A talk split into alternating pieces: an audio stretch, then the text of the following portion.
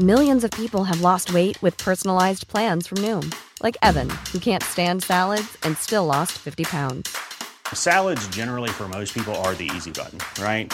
For me, that wasn't an option. I never really was a salad guy. That's just not who I am. But Noom worked for me. Get your personalized plan today at Noom.com.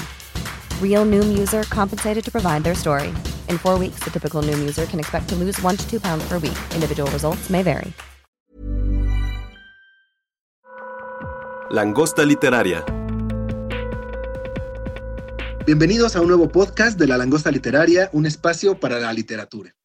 Mi nombre es Juan Carlos Ortega Prado, soy editor en Penguin Random House y hoy está con nosotros en esta cabina virtual Enrique Calderón Sabona, editor también aquí en Penguin Random House. ¿Cómo estás, Enrique? Hola, Juan Carlos, muy bien, con mucho gusto de estar aquí en esta primera emisión para mí de un podcast para la langosta. Es un placer que charlemos hoy.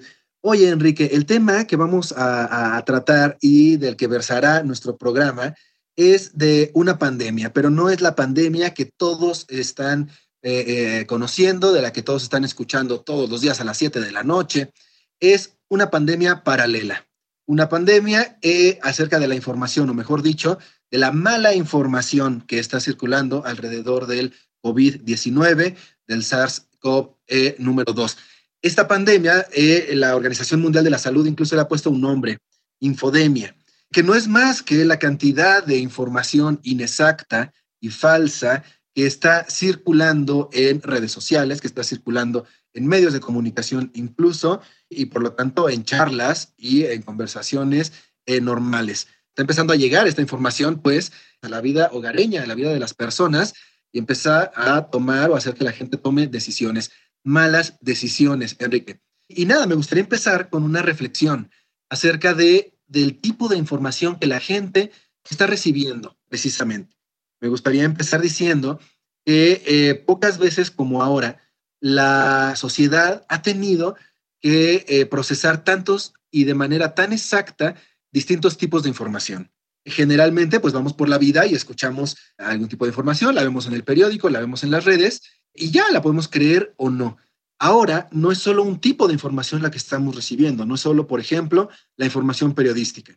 También estamos recibiendo información científica. También estamos recibiendo información eh, que no sabemos decidir o no sabemos definir si es eh, periodística o científica, porque nos llega, por ejemplo, por WhatsApp y nos la manda la tía con la mejor de las intenciones y, y quién sabe si eso sea producto de una metodología o no. Me gustaría empezar entonces, Enrique, escuchando tu opinión acerca de estos distintos tipos de información que se está generando y que nos hablaras también un poco de algunos autores bien interesantes que han empezado a hablar y reflexionar acerca de la sociedad que estamos viviendo, la información que está recibiendo esta sociedad y qué se nos viene por delante. Fíjate que a mí me pareció muy, muy interesante y un concepto clave este de la infodemia, tú mismo me, compartiste por WhatsApp hablando de, hablando de los medios de, comunicación, una guía para periodistas, unos consejos para informar, este, editados por la, por la OMS, que yo al principio pues tomé con un poco de recelo y un poco de escepticismo. Dije, pues bueno, ¿qué tiene que hacer la OMS tratando de aconsejar a los periodistas cómo manejar la información? La OMS tendría que estar dando información veraz y oportuna, ¿no? Pero me pareció bastante razonable lo que dice la OMS. Empieza por decir algo muy simple y práctico en este manual, que es que la información es una herramienta vital para que las personas adopten las medidas de prevención para proteger y salvar vidas, ¿no? es que, y ante eso estamos, es decir, ante la posibilidad de que la calidad de la información represente vida o muerte. Como tú dices, no estamos hablando pues simplemente de un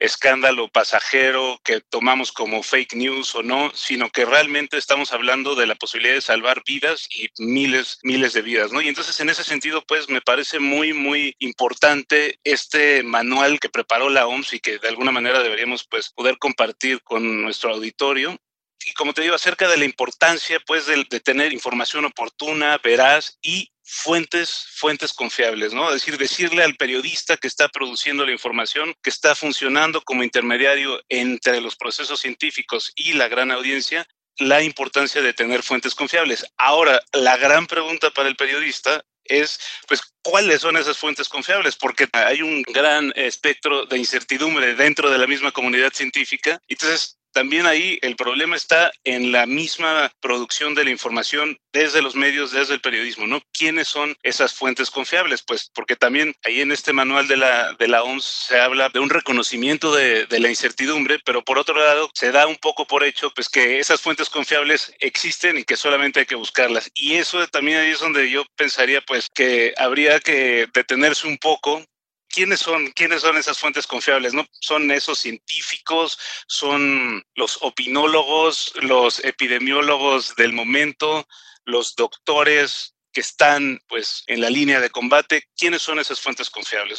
Y resulta que en esta búsqueda de, de confiabilidad nos encontramos con un fenómeno muy, muy especial que me ha llamado la atención, que tiene que ver con los grandes referentes o lo que tradicionalmente habíamos considerado como los grandes referentes, o bueno, algún, algún público había considerado los grandes referentes, que son estos pensadores, eh, filósofos de la teoría crítica, estos pensadores que forman parte pues de lo que se ha llamado con precisión o no de la posmodernidad y que tuvieron a bien pues salir de inmediato a decir qué es lo que estaba pasando con la pandemia y qué es lo que debíamos pensar y cómo debíamos repensar el capitalismo. En fin, eh, me llamó mucho la atención, sobre todo a partir de que se hizo pues un libro al vapor que se llamó Sopa de Wuhan, que entiendo que fue pues la, la iniciativa de un profesor en, en Argentina, me parece, donde juntaba todos estos artículos que fueron saliendo de manera dispersa de varios pensadores, pues de la talla de, de Zizek, de Jean-Luc Nancy, de Bifo Berardi, Judith Butler, Alan Badiou, David Harvey, en fin, todo el mundo tenía algo que decir y creo que hasta cierto punto pues fueron un poco presas de la, de la inmediatez, ¿no? Este, está el caso pues un poco escandaloso, me parece, este, el caso de, de Giorgio Agamben, que pues yo creo que fue, si no el primero de los primeros en publicar un artículo en relación a la, a la pandemia, que se llamaba Estado de Excepción y Pandemia. Me acuerdo, esto, esto fue en diciembre.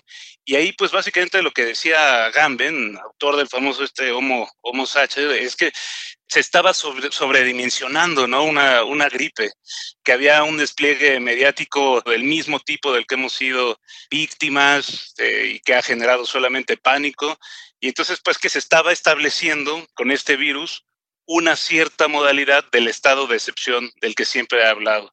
Y perdón por este largo, eh, larga digresión, lo, lo, que quería decir pues es que eh, en este tipo de informaciones que vamos recolectando todos los días, pues están también ahí estos grandes referentes, pero que se han ido un poco diluyendo y siendo presas eh, de la inmediatez y faltando justo a este principio del que hablábamos al comienzo, de cómo pues la información puede salvar vidas, ¿no? O sea, si hay alguien que está leyendo a Agamben y dice, bueno, pues esta es una fuente confiable, entonces seguramente Agamben tiene razón y se está sobredimensionando la, la pandemia y solamente quieren crear pánico, pues salgo a las calles sin ninguna medida de prevención.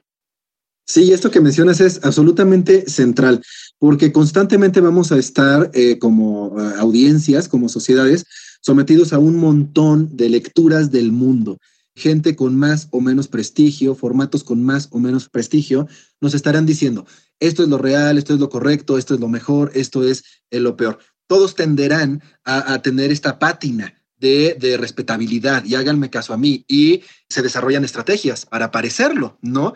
Entonces, información absolutamente falsa como que eh, utilizando una secadora de pelo en la garganta se puede matar el virus, pues nada, si aparece un señor en bata diciendo que es médico eh, en una cosa que parece consultorio, pues habrá gente que lo crea, ¿no? Y, y, no, no tiene que ser así. ¿Cuál es uno de los mayores aprendizajes entonces que las sociedades, creo yo, deben tener en este aspecto, al menos de cara al COVID? Tenemos que hacernos, no sé si expertos, pero casi en qué es la información, en qué es el conocimiento y en cuáles son las características bien concretas que hacen que un conocimiento, como tú preguntabas hace, hace un minuto, eh, sea eh, eh, válido y, sea preferible a otro. Y aquí, aunque suene un poco de, de, de escuelita, vale la pena reflexionar un instante sobre qué es información. Todo lo que escuchamos, todo lo que vemos, ¿es información? Pues no, desde aquí hay que empezar a filtrar fino. información, pues un conjunto de datos organizados de calidad confirmados que se hacen llegar sistematizados a una audiencia. A partir de ahí podemos empezar eh, eh, un diálogo. Eh, puede parecer muy, muy de escuelita, insisto, pero fíjate, en momentos como estos, la filosofía, particularmente el estudio del conocimiento, la epistemología, vuelve y recupera cierto protagonismo que nunca, nunca, nunca debió perder. En el momento en que lo perdió, creció el pensamiento anticientífico o pseudocientífico, y creció el riesgo a la vida propia.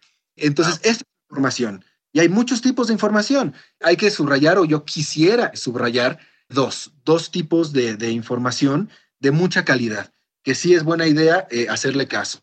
Uno es, por supuesto, eh, el conocimiento, la información científica.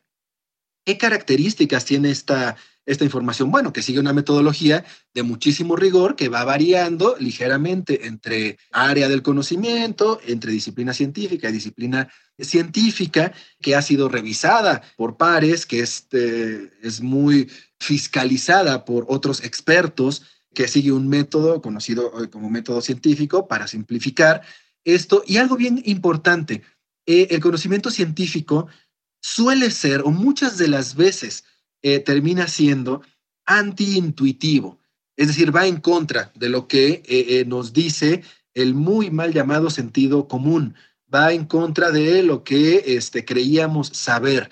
Esto, entonces, ¿cómo? No entiendo los números que se están dando acerca de los contagios. Me están mintiendo. Puede ser una gran tentación.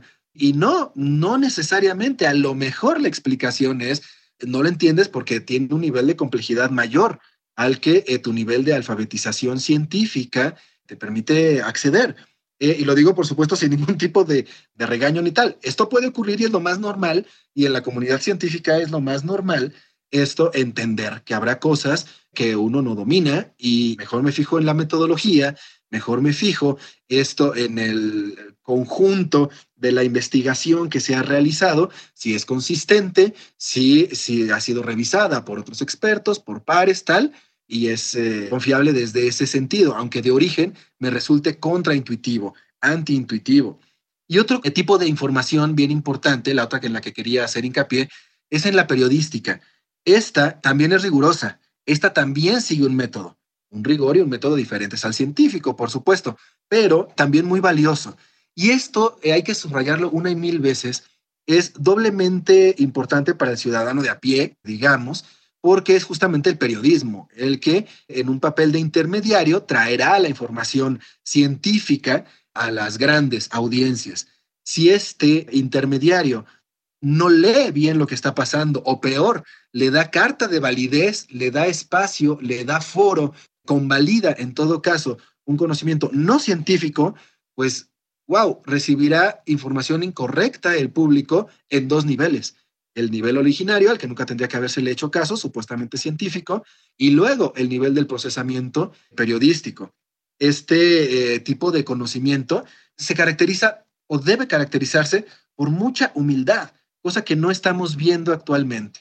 La humildad de, decir, híjole, yo periodista no soy experto en esto, pero sabe que eh, las certezas que pude conseguir al respecto, este documento, esta eh, fuente oficial, esta fuente científica, dicen esto. Y desde el mejor de los rigores, desde la mayor de las reflexiones, presento una lectura. Yo no soy el experto. Y pensemos ahora mismo si esto está ocurriendo, ¿no? Si la gente está recibiendo un periodismo de esta naturaleza. A mí me parece que muchas de las veces no. Muchas de las veces los grandes periodistas o muchos de ellos pues han tendido más bien a fomentar eh, el alarmismo, han tendido a emitir juicios a sabiendas de que no son eh, eh, científicos, pero pues ahí hay una tendencia, ¿no? A, hacerle demasiado caso a las filias y repudiar de origen a las cosas con las que no estamos de acuerdo. Entonces, si algo me gustaría que el público se quedara es pues en esta distinción, eh, que es muy importante entender que estamos recibiendo una cantidad de información mucho más compleja de la que actualmente o generalmente recibíamos, perdón, y que estos tipos de informaciones serán fundamentalmente de dos modos, las confiables, si están bien hechas, científica y periodística. Y hay otros muchos tipos de informaciones, los piolines que puede mandar la tía Pepita, los chismes del edificio donde uno vive. Pues sí, ya con eso, aguas, aguas, aguas, ¿no? Esto, entonces, no sé, Enrique, si quisieras contarnos, ahondar en esto, eh, hablar un poco también de las noticias ya en concreto eh, que han sido falsas o qué percibes, pues, respecto de esta ambigüedad y complejidad informativa en la que estamos navegando hoy día. Fíjate que has dicho muchas cosas importantes y me quedan más, más preguntas eh, a partir de, de, lo que dices. Pues estoy de acuerdo con esto que, que mencionabas, pues acerca de los, los filósofos o esta idea del gran pensamiento tratando de recuperar su aura y su prestigio, pero pues sin duda fueron presas de la inmediatez ¿no? y de la y de la premura por decirlo todo, ¿no? Quizás esta compulsión por, por comunicar lo que pasó hace dos minutos y por comunicarlo con una narrativa omniabarcante y pues que es esta, eh, sí, esta hegemonía de la inmediatez de la cual son víctimas no nada más eh, estos eh, filósofos, sino también los propios periodistas. Pero mi pregunta iba más bien en la línea de lo que decías acerca del conocimiento científico, porque yo, sigo teniendo dudas respecto a esto que la OMS llama fuentes confiables, porque pues yo entiendo que el conocimiento científico está dado, pues como tú dices, por una eh, metodología eh, donde hay una revisión, una investigación revisada por pares, hay una serie de expertos involucrados, pero son ellos los que actualmente también están trabajando desde, desde la incertidumbre. ¿no? Es decir, como por eso decía yo que hay una especie de, pues no sé si de teléfono descompuesto, pero sí de cadena de incertidumbres, de cadena de, de, entendimientos a medias. Son los mismos científicos los que no saben con lo que están tratando, ¿no? Desgraciadamente es así, pues está en curso, está en curso la investigación y cómo, cómo pues, cómo modular la voz, cómo hacer que esa, esa voz pueda hablar desde la incertidumbre, desde la complejidad y una palabra clave que tú mencionabas, pues es justamente la humildad, pero creo que esa humildad también tendría que venir desde el propio eh, discurso científico, no sé. Claro, claro, y tienes toda, toda la razón. Eh, algo que veo como central y que me gusta tanto de ambos eh, discursos, el científico y el periodístico, es que ninguno tiene ningún problema en principio, por supuesto, en teoría, ¿no? Lo que dice el librito. Ninguno tiene ningún problema con la incertidumbre. El científico, el buen científico, no tiene el menor problema en decir que no conoce algo, que no sabe algo. En este preciso momento no se tiene idea de A, B, C y D, desde la perspectiva puramente científica. Y el buen periodista también debería ser así, ¿eh? Es decir, esta es la información que tengo verificada, confirmada con mi metodología, y ahorita regresaremos al tema de las, de las fuentes, y nada más. Y perdón, puedo elucubrar mucho, pero no lo haré porque soy buen periodista. Y como uh, bien mencionas, lo que estamos viviendo es una realidad bien diferente. Esto porque, claro, las realidades y estos discursos periodístico y científico no están flotando en la nada, están en medio de una complejidad social, de una polarización comunitaria eh, de escala global, ni más ni menos, ¿no? Entonces, claro, eh, la OMS está obligada a dar certezas y la Secretaría de Salud está obligada a dar eh, certezas. Esto sí ya genera una disonancia de origen. La ciencia per se no está obligada a solucionarlo todo ya en un momento instantáneo y tal, pero la política de salud pública sí, basada en ciencia. Entonces, entendamos esto. Va a haber consustancialmente un ruido eh, respecto de la naturaleza pura de la ciencia, por decirlo de un modo ridículo, y la realidad real. Esto que es, eh, híjole, pues hay presiones políticas y hay una, eh, un gobierno queriendo mandar una imagen y hay una oposición queriendo mandar la contraria, etcétera, etcétera, etcétera. ¿Qué nos puede ayudar? Y retomo la pregunta iniciática de esta charla que tú hacías, que es, bueno, y entonces, ¿cuáles son estas fuentes? ¿A quién sí le voy haciendo caso? Hay una cadena un esquema eh, primario, básico, y hay además una eh, categoría de fuentes, cuál es la mejor, la más confiable, la tal, tal, tal, tal, tal. Eh, en un esquema como este, yo propondría la fuente principal de conocimiento y de información debe ser, sí, el conocimiento científico. El conocimiento científico que esté lo más alejado o que se haya podido mantener menos sujeto a, al vaivén inmediato de esta coyuntura político. Es difícil, sí, no existe la ciencia objetiva, por raro que parezca, no existe la ciencia objetiva, pero buscar pues el conocimiento que se haya hecho en una circunstancia lo más respetuosa de los procedimientos de la, de la ciencia. Entonces, sí, la Organización Mundial de la Salud tendrá ahí una preeminencia amplia. Universidades, por ejemplo, también serán muy importantes, ¿no? Científicos reputados, expertos en el campo, no por una cuestión de ex cátedra, de lo digo yo porque, créanme, porque, uy, vean cuántos premios tengo, no, no, no, sino productos simple y llanamente de que han tratado y trabajado ese tema mucho, mucho, mucho, ¿no? Ya luego, ¿qué otro tipo de información debemos conocer, pero al mismo tiempo debemos leer con un poco más de cuidado eh, la información oficial? Eh, la información oficial es importantísima, valiosísima. De nuevo, en un mundo ideal, los gobiernos querrían compartir la información del mejor modo y más completa y más veraz. Sabemos que no suele ocurrir porque política, pero es importante conocer la información que tienen que dar. Sí hay información muy valiosa esto a partir de la cual, por cierto, será la que guíe las decisiones públicas, ¿no? Y ya, ¿qué tipo de información empieza a ser eh, mal y ya el lector ya debe decir, o el que escucha radio o el que ve televisión, debe decir, híjole, híjole, esto, esto ya me hace ruido? Pues cuando un periodista, por ejemplo, hace llegar información de otro periodista.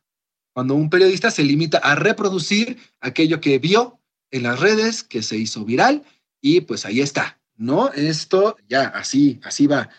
La, la información que eh, procura o que fomenta esencialmente, per se, desde el modo que está estructurada, la división, ¿no? La, la polarización, es decir, la que está muy prejuiciada, la que está muy dirigida ideológicamente. En situaciones así, en la que los gobiernos pueden estar cometiendo errores enormes y de un calado inmenso, o aciertos también, muy, muy, muy importantes, que salen millones de vidas, eh, va a ser difícil, entendamos esto, poder procesar qué tanto era filia o fobia, prejuicio político o no, una información que pegue mucho, por ejemplo, a las políticas públicas, que las critique fuertemente, quiero decir, o que por el contrario parezca decir, no, se están haciendo bien, ¿no? Y es filtrar y es leer muy, muy, muy atentamente qué es lo que está eh, pasando. A mí me gustaría, Enrique, tú que de formación eres filósofo, justamente ahorita que hablábamos del tema, lo recordé, que además eres editor de libros de ciencia, editor en debate, que además eres editor de libros de política y de periodismo, que nos contaras un poco cuáles son eh, tus filtros en el día a día sueles o intentas este, manejar a la hora de allegarte o de procesar o de darle validez a, una información. ¿Cómo filtras tú la información, Enrique? Bueno, esa es una pregunta realmente complicada. Tendría que decir sinceramente que me siento abrumado, este, que la información la filtro por mera intuición. Eh, tengo que hablar desde la humildad y desde la pura incertidumbre, tal cual. Solo retomando algo después de lo que decía, sí, me, me, llama la atención pues cómo se entrecruzan estos tres discursos, como tú dices, el discurso científico, pues el discurso mediático, y agregas este componente fundamental que es el del discurso político, el del discurso ideológico, cómo se entrecruzan estos tres discursos y cómo está cada quien tratando, pues, como decías, me gustó esto de dar certeza desde la no certeza, pero también cuidando muy celosamente sus intereses. ¿no? Y eso es lo que creo que podría tomarse como un criterio para ir filtrando o cribando la información. Es decir, ¿dónde huele a poder? ¿Dónde huele a un discurso tratando de sobreponerse a otro? Y normalmente, pues esto por supuesto se daría en el ámbito de lo político y ahí es donde creo que podríamos ir depurando la información para al final quedarnos con, pues, con algo que tenga validez y más bien que sea valioso, como decíamos desde el principio, pues para, para salvar vidas, ¿no? Eh, ahí está otra de las recomendaciones que se dan en este manual para los periodistas, en este manual de la OMS, que es, a ver, ustedes periodistas tienen el poder de contar historias. Eso es, eso es, lo que estamos haciendo, pues prácticamente desde todos los discursos se está haciendo eso, ¿no? Contando historias. Bueno, ¿cuáles son las historias que ustedes van a, a contar? Son aquellas que deberían inspirar a las personas a actuar de manera colectiva. Esto es, pues, a seguir las, las medidas mínimas recomendadas, ¿no? Eh, para poder mitigar eh, las, las consecuencias de la pandemia. Entonces, pues, sí, respondiendo de alguna manera a tu pregunta, como digo, por un lado está un poco esta pues intuición y además al mismo tiempo este sentirse abrumado, pues un poco nos hace tomar distancia y alejarnos de la sobresaturación de la información. Y yo creo que eso también ayuda un poco, ¿no? Es decir, no estar pegados todo el tiempo eh, a la pantalla, tratando de saber qué es lo que pasó hace dos minutos y tratando de alejarse sobre todo de esta compulsión que siempre existe por querer comunicarle a tu amigo, al grupo de WhatsApp, a todos este, que acabas de escuchar la última noticia sobre la vacuna, sientes también un poco como hay un trabajo emocional que debe hacerse, más allá del trabajo intelectual en el filtro de la información, creo que también hay un trabajo de prudencia, de, poder ir modulando los, los afectos, ¿no? Es decir, no ser presa de este famoso FOMO, ¿no? que, le llaman. Entonces, pues sí, como tú dices, pues tener, hay una claridad entre el tipo de información, el tipo de discursos que se están manejando, pero también pues eh, tomar una distancia respecto a todos y respecto a los más inmediatos, ¿no? Pues que es la, la pantalla que tenemos siempre enfrente. Sí, sí, esto, esto que mencionas se me hace muy interesante e importante, porque claro, yo mencionaba previamente que ni la información periodística ni la científica se dan en contextos asépticos. Siempre hay un juego de fuerzas. Yo mencionaba la parte política, ideológica, pero tú traes a, a colación otro contexto en el que también siempre ocurre la información, que es el conocimiento, el contexto personal, el contexto emocional, el contexto de, la angustia que estamos pasando, de nuestra propia incertidumbre como individuos, enfrentada a estas incertidumbres del científico que sigue investigando, periodista que está medio perdido y que se descubre, ¿no? Con tantas, tantas carencias y con tantos problemas de alfabetización científica. Es decir, eh, nos pareció durante mucho tiempo que era muy poco importante conocer algo de matemáticas, aburrido, conocer algo de estadística, aburrido, y ahora resulta que, wow, como nos decían las maestras de secundaria, ese tipo de conocimiento sí puede ser la diferencia de vida o muerte. Todo eso entonces se recibe en una persona que está sabiendo, sintiendo, percibiendo todo eso y en un contexto emocional que le puede dificultar la correcta lectura de los hechos, la lectura eh, más, eh, más útil eh, desde una perspectiva completamente pragmática o más atinada, ¿no? Desde la epistemológica. Y en este sentido, fíjate, de estas incertidumbres y de este cuidarnos desde lo interno y, ver lo externo tal, me has hecho pensar en un libro bien, bien interesante, más o menos reciente, no, bueno, sí reciente, del año pasado, No hemos entendido nada de Diego Salazar, un periodista peruano, colaborador del New York Times, muy, muy, ah, que escribe muy bien y, y, un sabio, yo lo tengo en el mayor de mis respetos, en el que justamente menciona algunos de los casos en los que esta sobresaturación de información o esta hambre desmedida de eh, conocimiento periodístico, de periodismo, pues ha pervertido al periodismo, ha hecho que crezca un mal periodismo, que ya ni siquiera se le puede llamar así, y los caos que ha provocado, ¿no? Habla ahí, por ejemplo, del caso de la niña Frida Sofía, se acordarán que supuestamente había una eh, niña atrapada en las ruinas del colegio Repsamen en la Ciudad de México, eh, después del terremoto del 11 de 19 de septiembre de 2017, y menciona, ¿no? Cómo esta incertidumbre realmente fue la que presionó a un medio, a una periodista, a un tal, tal, tal, eh, y a una sociedad a caer en un error en el que nadie tendría que, que haber caído, supuestamente, ¿no?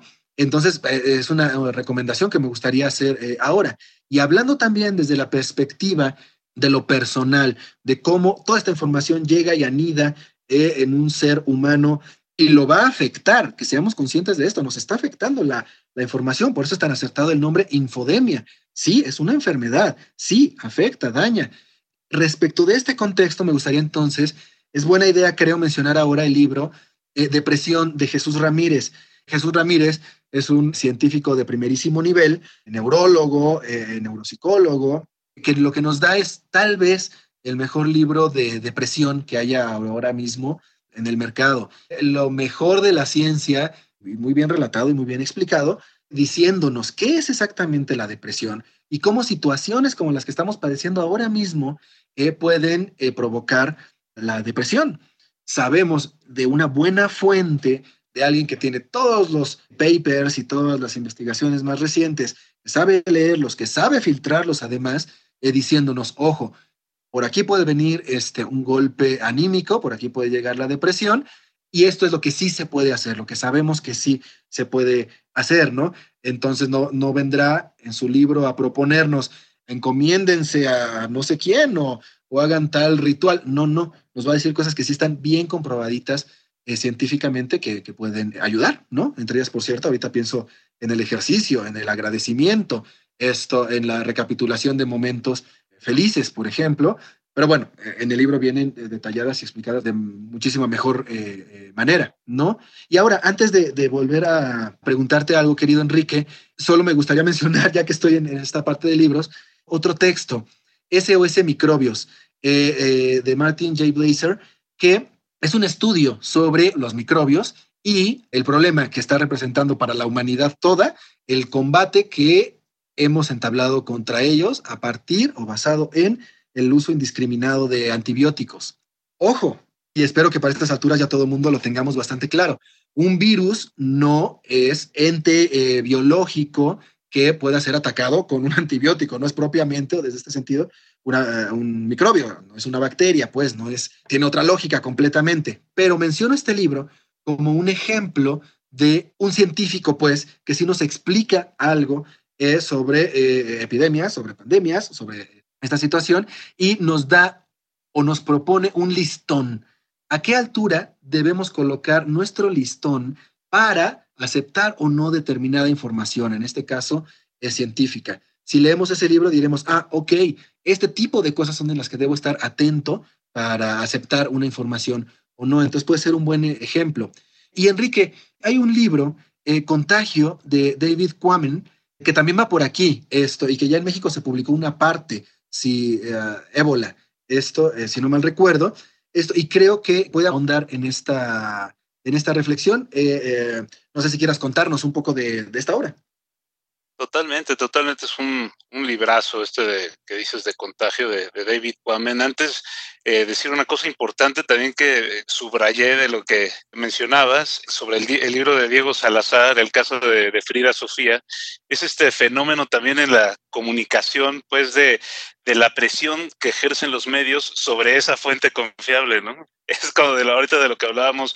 ¿Verdad que si eres confiable fuente? ¿Verdad que tú me puedes dar una buena noticia? ¿Verdad que yo a partir de todo lo que tú me digas puedo contar una buena noticia? Entonces también habría que considerar con más detenimiento esa presión que, que ejercen en el caso de, de, lo de Frida Sofía pues sobre, el, sobre las fuentes oficiales, en ese caso sobre, pues creo que estaba ahí la Marina involucrada, pero también, por ejemplo, actualmente, qué tipo de presiones ejercen los medios o los periodistas sobre la comunidad científica para decir que lo que sea, lo que haga nota, ¿no? Entonces, este, ahí también habría que ver eh, cómo funcionan esos mecanismos y cómo se producen las famosas fake news cómo se van articulando, ¿no? Y otra vez creo que tiene que ver pues con el sensacionalismo y pues de nuevo la hegemonía de la, de la inmediatez. Y justo pues para combatir de alguna manera esta hegemonía de la, de la inmediatez, creo que habría que ir a historias más... Mmm, más lejanas de lo que tenemos eh, en el último post de Facebook. Y este, creo que este libro de, de, contagio de David Quammen pues es una, es una buena oportunidad para hacerlo, para tomar distancia. ¿no? David Quammen es un es uno de los mejores divulgadores de la ciencia, creo que es pues, de los mejores reporteros del mundo natural, como, como le han llamado en algún momento, y hizo este libro que se llama Spillover en inglés, que pues al, español lo traducimos en, como contagio en el ensayo de debate, y pues que este spillover que también podría ser algo así como propagación, o pues también podría tener la, la connotación de un, de un desbordamiento, ¿no? Pues es que esto es lo que, esto es lo que tenemos justamente ahora, ese desbordamiento, esa pues, vida en exceso. Y este libro, pues hay, hay que decirlo, que se publicó originalmente en, en 2012. Eh, y llevaba como título, lleva como título Infecciones animales y la próxima pandemia humana. De modo que sabíamos desde un tiempo, desde hace ya un tiempo, que, que el estallido de la, de la siguiente pandemia era pues eh, solamente cuestión de esperar.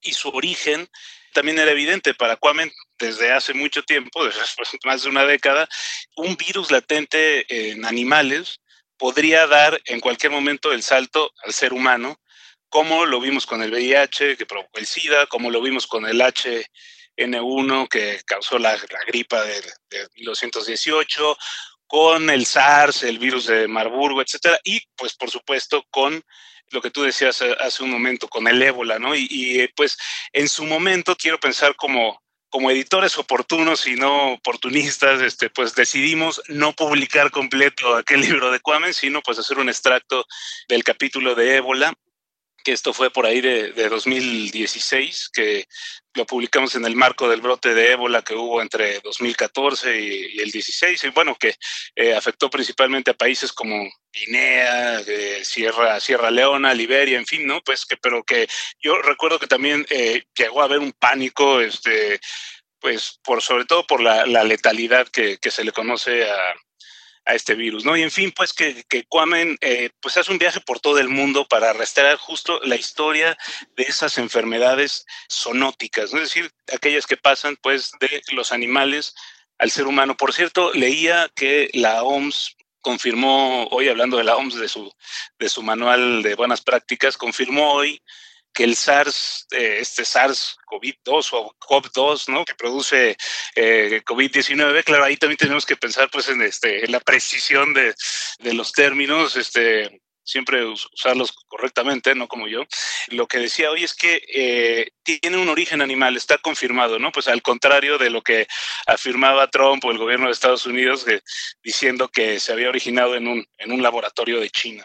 Y por cierto, pues sí, también eh, el propio David Quammen, autor de, Contagio, escribió un artículo bastante bueno en, el New York Times a principios del año, en enero, y es un, es un texto bastante ilustrador, ¿no? Ahí lo que dice Quammen básicamente es que existen altas posibilidades de que nosotros mismos le hayamos dado el carácter epidémico a, a este virus, ¿no? Al COVID o es decir, que, probablemente se haya así eh, iniciado con un murciélago en una cueva, pero que la actividad humana causó su propagación. Perdón, perdón que te interrumpa, querido este, eh, Enrique, es que acabas de mencionar una de las líneas centrales de eh, un texto de James Riddle, bueno, un libro, Nueva Edad Oscura, que explica mucho esto que estás diciendo. Lo, lo menciono rápidamente, que es, el mundo está creciendo en complejidad. Cada vez hay más conocimiento, esto somos más. La complejidad se ha llevado a niveles pues, directamente ya indescriptibles, ¿no? La tecnología, la ciencia, como decía, el conocimiento, esto en general. Bueno, proporcionalmente cada vez somos eh, eh, capaces de conocer menos, porque ha aumentado tanto el conocimiento que si de por sí éramos seres bastante limitados, pues ahora eh, conoceremos menos.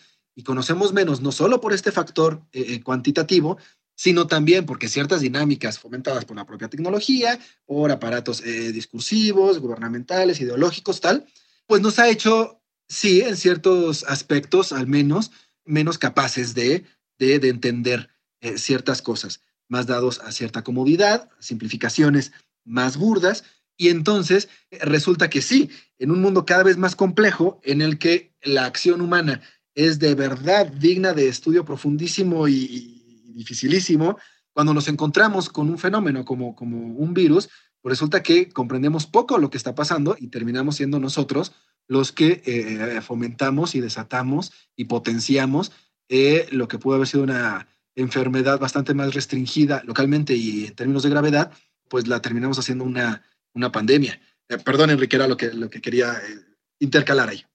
No, no, no, y de, verdad que sí, este es un, es un librazo también este de, de Bridle, la, la, nueva edad oscura, y es un, un referente, ¿no? Sobre también, sobre este, eh, este fenómeno de cómo el mundo online ha intervenido directamente en, el mundo offline y lo ha, lo ha manipulado y lo ha tergiversado, pues justamente como tú dices, hasta el grado de afectar nuestra capacidad de, conocer, de comprender, tal, cual. Es que de verdad esto, esto también me parece muy, muy interesante y como hasta cierto punto podría haber parecido intuitivo lo que, lo que dice David Comen en este artículo del, del New York Times, y es que cómo ocurrió la propagación, y aquí es donde viene la, la parte ilustradora de, de, ese artículo, que se lo recomiendo ampliamente y que pues es, forma parte también de alguna manera pues del, del libro de, de contagio. Y lo que dice ahí es que quizá a partir de varios factores que, que no siempre se relacionan con, con, la pandemia, que es algo sobre lo que habrá que seguir investigando, podemos encontrar eh, el origen de la propagación. Y en primer lugar, él dice el tráfico de animales, ¿eh? me llamó la atención, el tráfico de animales, pues eh, sobre el que ya hablaba hasta cierto punto este, desde 2012, y él dice pues que en, las circunstancias actuales hay, hay un comercio bastante, bastante peligroso de, de vida silvestre que tiene que ver con pues, fundamentalmente con, con alimentos, ¿no? Con las con cadenas de suministro que se extienden por, por Asia, por África, por Estados Unidos, por cualquier lugar. Ese comercio en algún momento pues quedó prohibido en, en China, ¿no? Donde el propio Kwame dice pues que es donde más se da ese, ese tráfico de, de vida silvestre. Quedó prohibido durante la pandemia del SARS y después gradualmente eh, pues las autoridades chinas eh, permitieron que, que, se reanudara y eh, pues ese comercio se hace con murciélagos, con puercoespines, y se juegan con tortugas, con ratas, con eh, infinidad de tipos de aves, eh, en fin, y otros animales que él en sus viajes este, ha encontrado apilados en mercados. Y es que esa es, esa es la realidad, ahí está ese, ese comercio de animales, ¿no? Esto lo conecta con un segundo factor que es el tema medioambiental, ¿no? Por un lado, eh, el tráfico de vida silvestre y por otro lado, el tema medioambiental que está relacionado íntimamente con esto. Él dice, sabemos pues que ningún animal de, de, nuestro tamaño, del tamaño de los humanos, ha sido tan abundante como, como lo somos ahora en esta, con esta sobrepoblación. Y tampoco ningún animal ha sido tan efectivo, pues destruyendo y explotando los, los recursos, ¿no? Y una consecuencia de, perdón. Sobre todo eso, digo, porque en, ah, sí. de cantidad sí hay especies bastante más este, numerosas que el, que el humano, pero en esa capacidad de destrucción es... Uf, sí, Sí, sí, sí. Sí, no, bueno, él decía así, no, ninguna, ningún animal de, de, cuerpo tan grande como el nuestro. Yo sé que hay, hay varios bichos que, que, son mucho más numerosos. Y bueno, no, pues una, una consecuencia de esa sobrepoblación, sobre todo, como dices, del, del poder destructivo, pues son los, los brutales desequilibrios ecológicos, ¿no? Y esto, a su vez, trae el aumento de intercambios virales primero de animal a humano y luego pues de, de, humano a humano, tal cual como lo estamos viendo ahora. Esto, ¿cómo ocurre? A ver si, y esto también, les digo, es la parte eh, ilustrativa de, del artículo de Quamen. La respuesta es que ocurre cuando invadimos los, los bosques tropicales, las selvas, pues casi cualquier hábitat salvaje que se nos atraviese y ese hábitat que alberga tantas especies de animales, plantas, en fin, dentro de esos organismos hay una gran cantidad de, de virus desconocidos. Y bueno, esperemos que, permanezcan así como tal, como desconocidos. Pero bueno, eh, digamos, de alguna manera son el huésped natural de esos, de esos virus. Lo que sigue es que si cortamos árboles, matamos a los animales o los enjaulamos, dice Kwame, y los enviamos a, a un mercado, pues interrumpimos ¿no? los, los ecosistemas, la dinámica del ecosistema y se liberan así pues muchos de los, de los virus de sus huéspedes naturales. Cuando eso sucede, pues, ¿qué creen que el virus necesita un nuevo huésped? Y pues muchas veces esos huéspedes somos, somos nosotros mismos, ¿no? Entonces, este, en fin, es un, es un mundo fascinante ese, ese de los virus que, pues, este, también él como muchas otras eh, personas recientemente se han encargado de decir, pues no hay nacionalidad, ni, ni respetan clases sociales, no, no son, eh, no tienen un componente ideológico ni nada por el estilo, ¿no? Pero si los mueves, ellos también se mueven. El libro, pues actualmente eh, ya está disponible en, en su formato electrónico y pues en cuanto recuperemos la normalidad y la vida y espero que también todas las librerías lo hagan así, pues también estará en su, su formato físico. Sí, efectivamente, me faltó también decir eso respecto de depresión, que también está ahora mismo en, formato electrónico. Esto, y respecto del texto eh, que mencionas de Quamen, creo que pinta bien varias cosas que hemos mencionado aquí o que pueden ser ejemplificadas mediante este, este texto, ¿no? Con el pensamiento científico quiero relacionarlo. Ahora mismo la OMS ya tiene una investigación o, tiene, o presenta unos resultados producto de una investigación eh, muy, muy seria en el que dice, sí, proviene el virus de un animal, de un brinco. Esto entre una especie eh, eh, animal no humana a una especie humana, la especie humana. Ya sabemos esto, fíjense cómo ya tenemos una, una, una certeza, digamos, científica en este momento. ¿Qué pasa en nuestro cerebro? O por lo menos una acotación a la, a la no certeza no científica de un Trump, ¿no? También. Claro, claro, claro, justo para allá voy. Esto, entonces tenemos ya esta pieza eh, confiable, le podemos decir, ¿no? Pequeña, lo que ustedes quieran, pero lo tenemos. ¿Y qué pasa en, las sociedades, en la mente humana, en nuestra ah, gestión del conocimiento? Que esto que está informado por una eh, eh, dependencia de la ONU, Urbi et Orbi, ¿por qué no llega y barre todas las fake news y todas las este, falsedades eh, acerca del origen del COVID. Que el laboratorio, que el ejército, que para sacar el líquido de las rodillas, no sé cuántas cosas. ¿Por qué no ocurren estas cosas así? Y esta reflexión es bien interesante porque habla de cómo funciona nuestro cerebro. Ya está ahí la información buena, ¿eh? Ya existe, nadie se puede llamar a engaño. ¿Por qué no llega? ¿O por qué cuando llega, peor, no se le hace caso? Eh, para reflexionar eh, sobre esto, queremos otro tipo de narrativas, ¿no? O estamos acostumbrados a otro tipo de narrativas. Sí, tal cual, tal cual. Y me gustaría, o creo que uno, un libro de que podrías hablarnos, Enrique, eh, eh, El enemigo conoce el sistema, de Marta Peirano, eh, nos puede traer alguna, alguna luz sobre por qué no nos subyugamos tan fácilmente ante la evidencia. Claro, claro, no, no, hiciste otro, otro gran libro de una periodista, pues justo muy, muy incómoda, ¿no? Para, para el sistema y para las grandes empresas tecnológicas. Y eso es, es un libro que desde que lo comencé es, em, es verdaderamente inquietante, ¿no? En, varios sentidos. Primero, pues, saber que el, que el gran hermano cibernético, digamos, tiene absolutamente controlados nuestros movimientos y nuestros hábitos, que es algo que de alguna manera intuíamos, pero que, que Peirano lo pone en evidencia con números y estadísticas y con el número incluso de mm, circuitos que conforman y de sensores que conforman los celulares, porque pues ahí está, ahí está este, en el centro de todo el celular que cargamos a todos lados.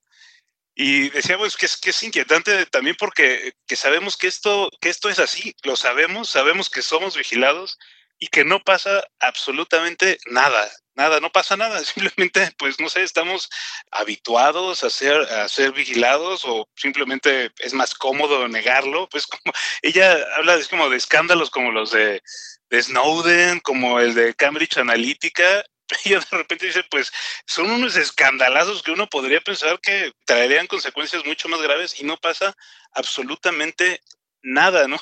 En ese sentido es el que, el enemigo conoce el sistema, lo conoce por, pues, por, su negligencia, ¿no? No, pasa absolutamente nada. Nosotros mismos, como decía, no, no cambiamos nuestros hábitos, ni, ni los responsables de algo tan, tan grave como el espionaje cibernético, pues rinden cuentas a, a nadie. Y así, eh, así hace Peirano, pues una descripción muy puntual, muy detallada del algoritmo, ¿no? Del algoritmo que nos conoce, y que siempre nos obliga a consumir algo, a consumir desbordadamente algo o a votar por alguien. Y ese algoritmo que también nos obliga, eh, más allá del consumo, más allá de la ideología política, nos obliga a emocionarnos de una, de una cierta forma, ¿no? A tener ciertas emociones y otras no por eso te decía, es que estamos acostumbrados a este, a este otro tipo de narrativas que resultan espectaculares y que de alguna manera llenan nuestras expectativas eh, de la vida en velocidad, en virtualidad, en fin, ¿no? Este, son esas narrativas que se articulan muy bien con esta mentalidad de, pantalla, ¿no? Llenar y, expectativas. Acabas de decir algo, algo interesantísimo, porque eh, ahora, ahora me estás mencionando en el libro de Peirano que lo que nos pinta es la perversión, ¿no? Un poco de, de, los fierros que configuran Internet, a final de cuentas. Pero hay una contracara de esto, hay una contraparte, que es nosotros mismos estamos alimentando a ese monstruo. Nosotros mismos estamos... Absolutamente. Nos cumplan esas, esas expectativas. Y aquí pienso en un libro que retrata desde esta otra perspectiva el mismo problema, ¿no? El filtro de burbuja, Eli Pariser.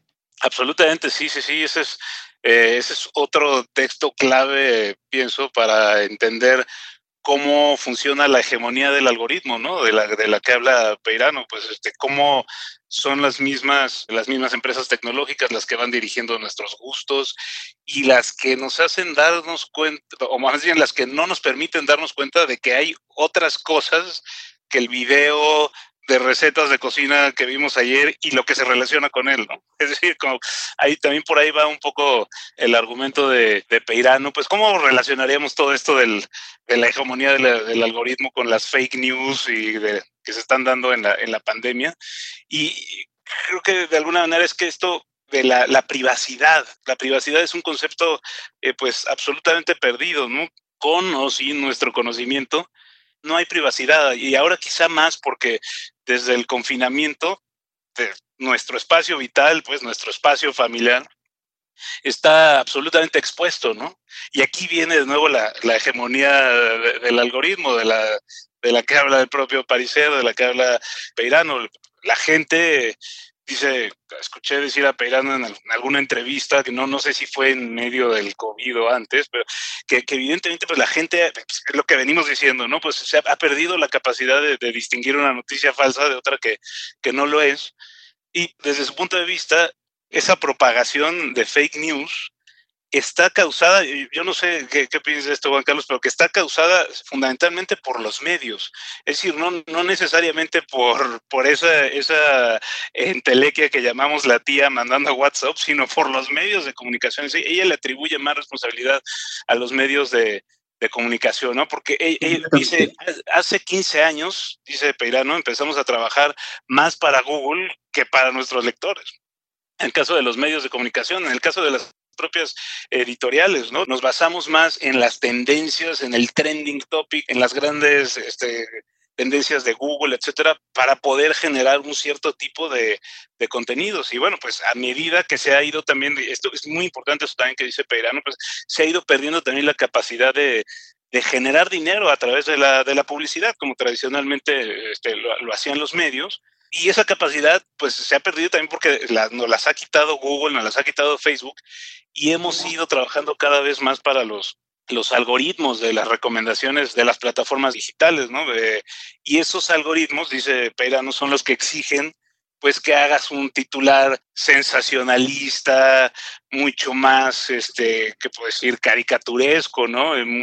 Los 10 mejores libros de no sé qué, el, top 10 de los discos, de lo que no te puedes perder de la pandemia, en fin, ¿no? Este, y hay, hay, una, hay una que he estado viendo constantemente en diferentes sitios que dicen, no creerías dónde tal o cual celebridad eh, está viviendo en este momento, ¿no? Es como, todo este, esto es, esto es lo que tienes que hacer para sobrevivir. Todo esto dice Perano, pues que son titulares este, diseñados por algoritmos para ser virales, ¿no? Y entonces, pues lo que se publica ya no son, no son noticias, no son, la verdad no son noticias, no son, vamos, ya ni, ni fake news, ¿no? Son eh, no noticias, es como la trash news, ¿no? La, la, información eh, basura y, sensacionalista, y esto pues normaliza, normaliza por completo la, esta incapacidad de la que hablaba de distinguir la calidad informativa cuando recibes notas por Facebook, por WhatsApp, vamos, que estas, estas notas de las cuales ni siquiera te tomas el tiempo de leer más de, más de tres líneas y las das por buenas y, y el algoritmo pues eh, sigue trabajando de, detrás de eso, ¿no? Sí, por supuesto. Hay una falacia lógica eh, eh, que, que, que, me llama mucho la atención y que creo que aquí opera completamente, que es conocida como ni siquiera es falso. Cuando tú presentas un... Sí, es falso, exacto. Ajá, cuando tú presentas un argumento o una información o un algo que está tan mal estructurado que no tiene ni siquiera que ver con lo que se está debatiendo, que ni siquiera puede decir que sea falso, o sea, no tiene que ver. Y nosotros tendemos a caer en esa, en esa falacia constantemente, dándole valor de noticia, dándole valor de información de calidad a cosas que ni siquiera son falsas, que no tienen que inscribirse y no deberíamos inscribir en ningún caso en el círculo de lo que consideramos eh, periodismo, mucho menos ciencia. Esto... Exacto, exacto. Y otra vez regresamos a lo que tú decías desde el principio, citando el, el manual este de la OMSE, la infodemia, ¿no? Es decir, como este extraño fenómeno también del confinamiento que nos ha llevado a producir una cantidad de contenidos audiovisuales que antes no nos hubiéramos imaginado, desde casa, desde como, este, ahora todo el mundo dice cómo hacer ejercicio, cómo hacer pilates, cómo cocinar, entonces este, te recomiendan libros también, ¿no? en fin, hace una cantidad de, de, contenidos que creo que se pueden inscribir en este fenómeno de, de la infodemia también. ¿no? Sí, por supuesto, y es una de las características que al público nos ayudan a identificar la información chafa de la información que vale la pena hacerle caso. En México se ha hecho también esta reflexión, ¿eh? no, solo, no solo Marta Peirano, española ella, sino también Esteban Illades, por ejemplo, en Fake News, en el libro. Sí, claro. Esto hizo esta, esta reflexión aterrizada al caso eh, mexicano y también es muy valioso que lo lean porque incluye también la perspectiva política, una perspectiva que, como hemos mencionado una y otra vez en esta charla, es omnipresente y no se puede entender ni la infodemia ni buena parte de la complejidad de las sociedades humanas si no es a la luz de, estos eh, fenómenos, ¿no? Y esto eh, me da pie para eh, empezar a dar una de las ideas que quiero presentar de cierre, ya el tiempo ya nos está comiendo, que es, demos por hecho que hay un montón de industrias que se alimentan de que nosotros creamos las fake news. Sí, por supuesto, hay canales, centenares de ellos, hay bots, centenares de ellos, que se dedican a, directamente difundir falsedades. Claro, pero como bien dice Peirano, la mayor parte de esta responsabilidad, otra industria que se alimenta de, estas fake news, es los medios tradicionales, comunes de, de comunicación. Al principio yo mencionaba que hay periodistas que han asumido una voz poco periodística, sino más bien militante, en contra o a favor del gobierno, eh, sobre todo, que también están eh, inscribiéndose exitosamente en el ecosistema mediático gracias a, esta estridencia, gracias a ciertas distorsiones que van contra la pluralidad, uno de los pilares en el periodismo, ¿no? Está eh, la industria, por supuesto, de los agregadores, de Google, está la industria de las redes sociales que buena parte del tráfico, eh, no nos eh, hagamos tontos, proviene de estos o de medios de comunicación tradicionales o de los bots o de estas páginas medio chafas. Esto, y me gustaría entonces nada más terminar dando, además de las que ya hemos dado eh, aquí, algunas poquísimas y muy evidentes señales de alerta a las que pueden estar listos para detectar que están pues frente a una fake news, ¿no? De que están frente a una pieza de información poco valiosa. Ya hemos dicho varias, me gustaría recapitular simplemente. Una es esta estridencia, este, no vas a creer, todo el mundo te lo quiso ocultar, eh, por fin se revela la verdad, nos han engañado. Si una nota, si un texto viene, empieza por ahí o está en este tono, ojo, muy probablemente, muy probablemente sea falso. Muy probablemente sus fines sean, sean otros. Si está inmensamente eh, eh, politizada, que lo importante ahí es presentar un argumento para eh, evidenciar una ideología o evidenciar que la otra ideología o el otro partido o, tal, este es el equivocado. También, si se ve que está esta intención, muchísimo ojo, el mismo uso de las letras, este que se haga. Si le encontramos muchas palabras en mayúscula, muy escandaloso, palabras mayúscula, minúscula, signos de admiración, eso también es un indicativo de que se está apelando más a las emociones que pues a una reflexión. ¿no? Eh, si está mal eh, eh, redactado, si su redacción es sucia, ¿no? Esto, pues, pues también es un indicativo de la poca seriedad con la que se ha redactado eso. Por supuesto, si no tiene fuentes o si las fuentes suenan peregrinas, suenan raras, esto nadie más la cita. Si vemos una información muy espectacular y nadie más la ha retomado, pues también, ojo, a lo mejor esto nadie más lo ha retomado porque no existe, porque solo lo subió enfebrecido un redactor que está interesado por quién sabe qué cosas. Esto, creo que con este tipo de alertas y con esta conciencia de que de verdad el engaño vende y nosotros somos parte de, este juego, consciente o inconscientemente, eh, podremos empezar a filtrar cierta parte de la catarata de información que constantemente nos está llegando. Querido Enrique Calderón, eh, pues creo que el tiempo, como decía, se nos está acabando. No sé si tú quieras eh, eh, dar alguna idea de despedida, decirnos algo más para cerrar y si no, pues podemos dar fin a este podcast de la langosta literaria. Me quedo rapidísimo con esta frase que tú decías de el engaño vende, ¿no? habrá que seguir reflexionando a profundidad cómo funcionan esos mecanismos de las, de las fake news y sobre todo, pues, este, de dónde vienen y cuál es la responsabilidad de los medios y, considerar también a una editorial como, como la nuestra como un medio más que está produciendo contenidos y nuestra responsabilidad también de, de, respetar ¿no? a las audiencias, no tratarlas como pues eh, de manera infantil, sino como, como lectores informados. ¿no? Sí, por supuesto ese es el, el objetivo y hacernos mejores eh, productores nosotros de, de, contenidos de calidad y las audiencias mejores consumidoras. No es solo responsabilidad del divulgador, del científico, de la autoridad o del periodista proveer de información. Ante todo, podemos ser muy buenos receptores críticos de esta, de esta información. Muchísimas gracias, eh, Enrique Calderón. Este gracias fue, a ti, Juan Carlos. Muchas gracias. Este fue el podcast de La Langosta Literaria, un espacio para la literatura. Yo soy Juan Carlos Ortega Prado y fue un placer estar hoy aquí con ustedes. Hasta luego. Búscanos en nuestras redes sociales, Twitter, arroba langosta-lit, Instagram y Facebook, Langosta Literaria, y en YouTube, Me Gusta Leer México.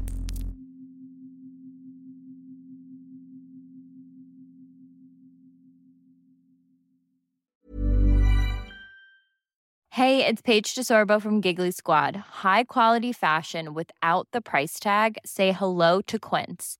I'm snagging high-end essentials like cozy cashmere sweaters, sleek leather jackets, fine jewelry, and so much more. With Quince being 50 to 80% less than similar brands. And they partner with factories that prioritize safe, ethical, and responsible manufacturing. I love that. Luxury quality within reach. Go to quince.com slash style to get free shipping and 365 day returns on your next order. Quince.com slash style.